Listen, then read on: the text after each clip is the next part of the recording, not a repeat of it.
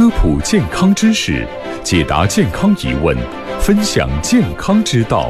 名医面对面，你的在线医生。名医面对面，名医就在你身边。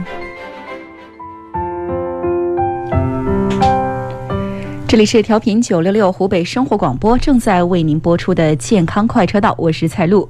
今天我们继续和大家来聊一聊眼病防治方面的问题。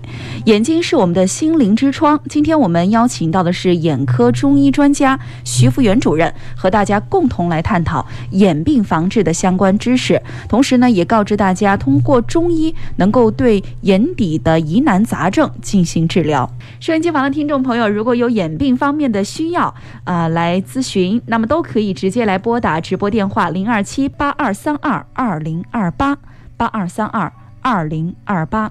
我们先来请进高先生，零二七八二三二二零二八八二三二二零二八，正在为您开通。喂，你好，喂，欢迎你好，哎，让您久等了，请说。嗯嗯嗯，哎，您说。那个，我想我想咨询一下那个徐主任呢，我我是辽宁的那个患者。嗯啊，你说。呃。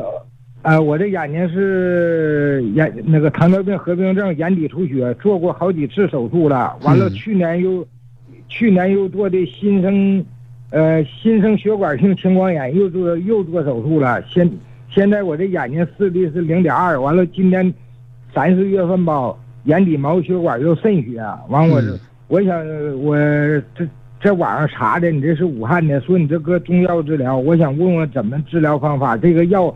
是在在你们医院给不给邮购？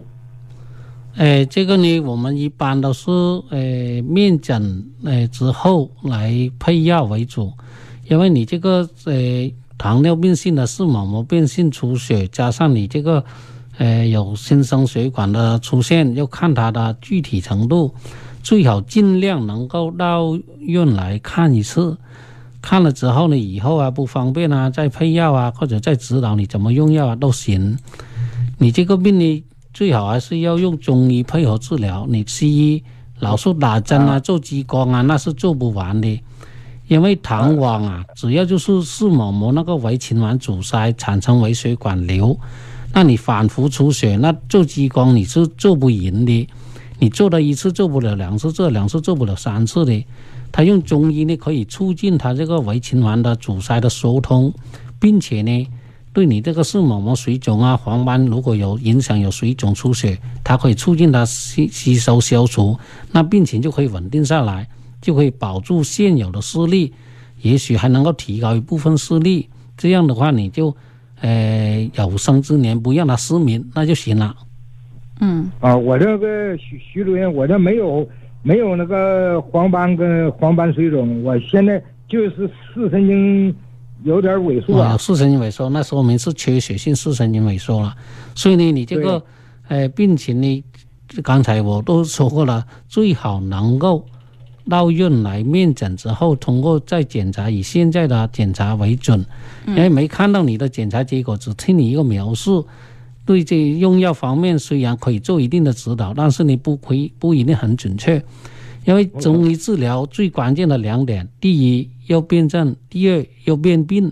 嗯，辨证辨病相结合，并且还要分期分段来治疗。因为在疾疾病的有初期、中期、晚期的用药也不一样的，懂了没有？嗯。啊，我这不描述，我我跟你描述，这都是医院。给我做的那个诊断结果，我说就说你是之前的医院诊断结果，然后这你这个病它会有一定的变化，三个月跟这个月它都会有一定的不同的。它这个不同，比如说你上个月有出血点，出血点现在是否已经吸收，有没有新的出血点，出血点的大小是多少，在哪个部位啊？这些都是要以现在的病情为准，这样呢，它配药方面呢才能够准确。